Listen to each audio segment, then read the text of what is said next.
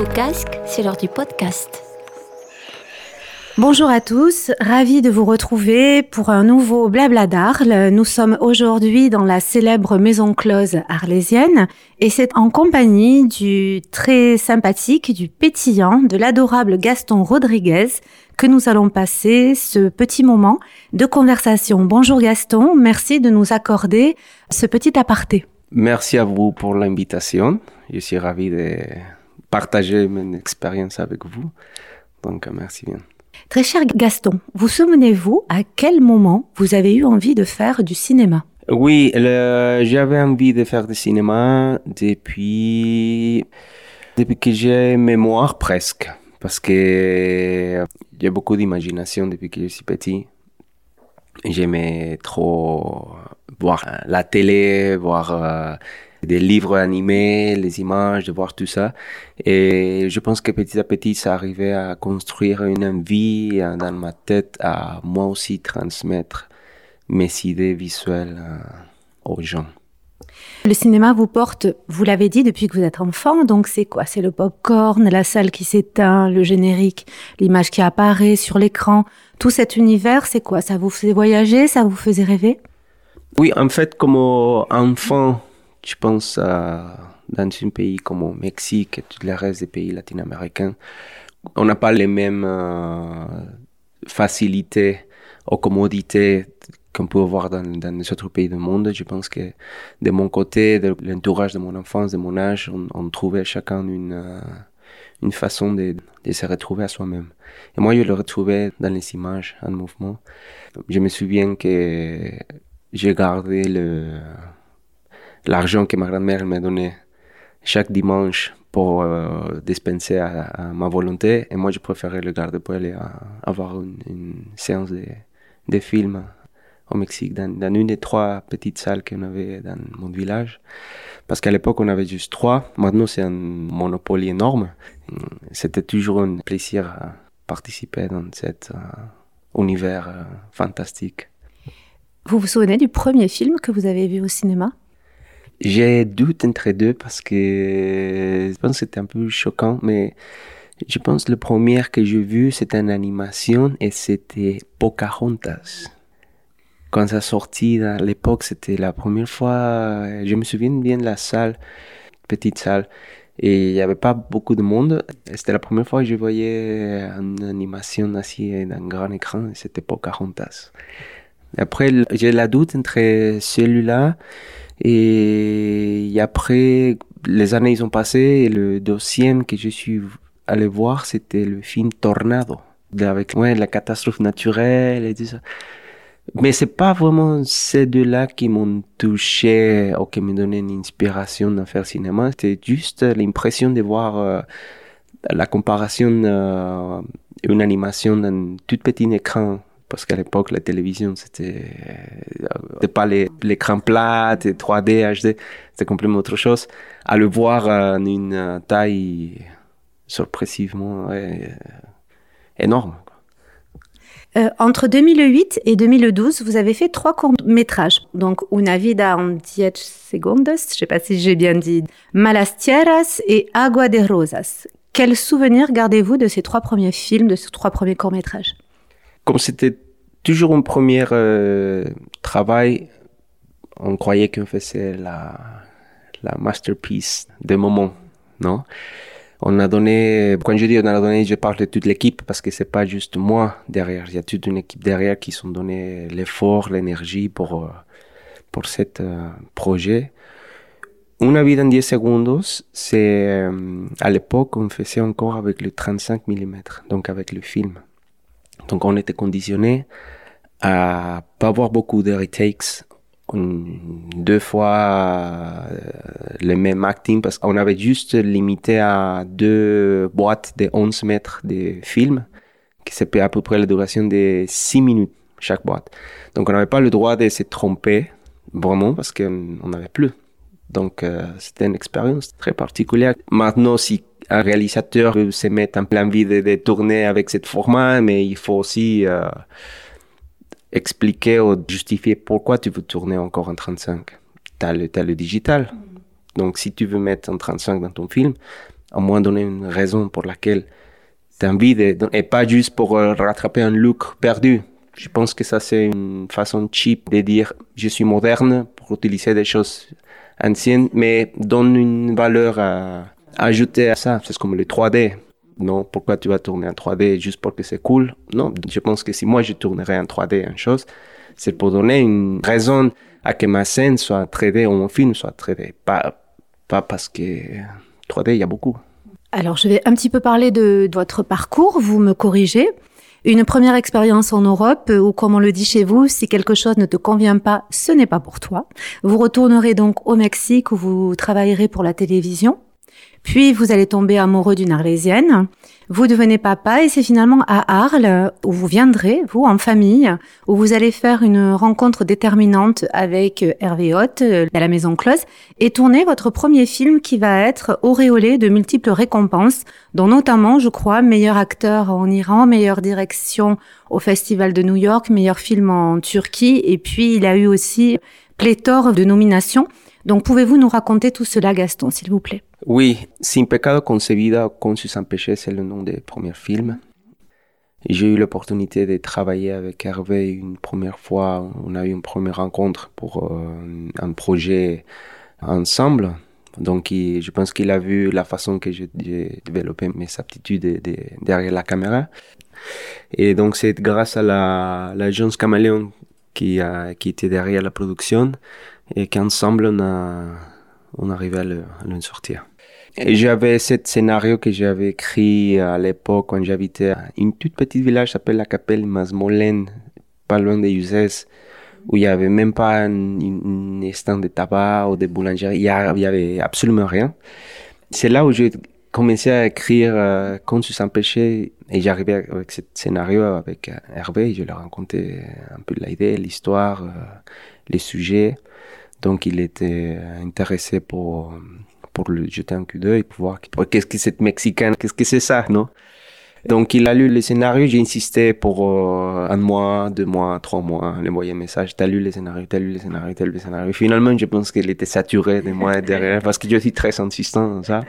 Donc il a dit, bon écoute, j'ai lu le scénario, on va le faire. Donc j'ai pas cru quand il a dit on va le faire. Donc je dis tu sais que derrière un film c'est beaucoup de choses à. Il dit oui, on croit dans le projet donc on va le faire ensemble. Et puis on a eu le soutien encore une fois de l'agence Caméléon derrière la production et euh, on a commencé à faire la pré-production avec une budget très modeste. On a tapé les portes qui devaient taper pour les autorisations, pour tourner dans une euh, localisation en particulier, trouver la maison où on va tourner. Moi, convaincu les gens pour venir travailler euh, avec moi, presque gratis. Euh, la comédienne, qui fait un, travail monstrueux dans, le film, et toute l'équipe technique. Et finalement, voilà, on a, on a fait le, le premier long métrage. Ça a bien marché. On a eu deux sélections euh, dans tout le monde, on a eu les trois prix et ça nous encourageait à pouvoir avoir l'idée de se lancer un deuxième projet. Donc c'est Diplodocus. C'est un film qui parle d'amour, de pardon, mais je crois surtout d'acceptation avec l'idée de la mort, mais euh, également l'idée de l'oubli ou plutôt de mémoire, c'est ça? Oui, Diplodocus. Euh, je peux le décrire comme une, un poème à la, mort presque. Parce que euh, c'est un film euh, dur, il faut le, dire, c'est un film dur. Mais derrière, il y a beaucoup de sujets qui sont en compétition avec la mort, on va dire. Il y a le pardon, l'oubli, l'amour, hum, l'acceptation. Donc, tous ces éléments, ils, font des Diplodocus, un film qui, met à le spectateur comme un, un, référé avec quel personnage tu vas sympathiser le mieux. Si lui, elle, les jeunes, l'autre, la victime peut-être. Donc je pense que ça va être intéressant de voir le résultat final et surtout voir l'opinion des gens pour ce sujet-là. On a hâte. Alors la mort, c'est quelque chose qu'on aborde complètement euh, différemment au Mexique que chez nous, par exemple. Euh, vos racines mexicaines ont rajouté quelque chose euh, à cette façon d'appréhender la mort qui chez nous est quand même quelque chose avec lequel on a beaucoup de mal, alors que chez vous c'est quelque chose de très gai par rapport à nous, par exemple la Toussaint qui est plutôt plutôt triste. Oui, en effet, au Mexique, on a le sujet de la mort, c'est c'est pas qu'une fête et l'effet que quelqu'un est mort, non. Ça fait de mal, évidemment, comme dans le reste du monde. C'est juste que on a cette culture que on fête cet événement pour ne pas oublier. Donc, euh, on n'oublie pas les personnes qui étaient à côté à un moment avec nous, qui d'un jour à l'autre, ils sont plus là. Donc, euh, c'est plutôt pour ça, pour les donner une pensée, pour nous rappeler qu'ils sont toujours ici. Et euh, un diplodocus, c'est il parle de la mort. Je pense que oui, il y, a, une certaine référence pour ce sujet-là, mais je voulais pas le faire très. Euh, je voulais pas toucher directement dans ça. Ça c'est pas vraiment ça le, le, sujet. Non, c'est comme quand je sans péché, le premier film, c'est il parle de la religion. Au Mexique aussi, il y a le catholicisme très fort. Et c'est pour ça qu'on était bien reçus dans six festivals au Mexique à cause de, ce sujet-là. Mais aussi, c'était pas non plus une critique à la religion, c'est une histoire d'amour entre une mère et son fils. Et là, Double Docus, je parle encore sur l'effet parent-fils, mais cette fois-ci, c'est la, la morte. Donc, euh, voilà. Vous me dites, euh, Gaston, si je me trompe, mais je crois que vous l'avez écrit pendant le confinement. Ça a apporté euh, quelque chose en plus d'écrire un film dans cette période si particulière. À mon opinion, je pense que pendant le confinement, tout le monde s'est trouvé une façon de s'exprimer parce que on était dans une facette de solitude, on va dire. Et les gens, peut-être la génération, ils ont trouvé cette façon de s'exprimer en faisant des vidéos dans TikTok, Instagram, tout ça. Voilà, c'est sa façon de s'exprimer. Moi, j'ai trouvé ma façon de passer mon temps, par exemple, à réfléchir et à, écrire euh, ce scénario. Euh, je pense que tout le monde a besoin d'un moment de calme, de tranquillité et pas de distraction pour pouvoir sortir euh, cette euh, côté créatif qu'on a. Je pense tout le monde on a un petit côté créatif dans l'intérieur, non? Et ça, c'était un bon moment, excuse si on peut le dire comme ça. Alors, vous avez tout à fait raison. Je pense que c'est vrai que c'est une façon, ce confinement, d'aller chercher ce qu'on a en nous pour le transformer. Après, peu de personnes en font du Plodocus. Alors, si vous deviez garder, à part les vôtres, trois films dans votre panthéon cinématographique, il devait en rester que trois. Euh, je veux dire trois films de ma génération là maintenant.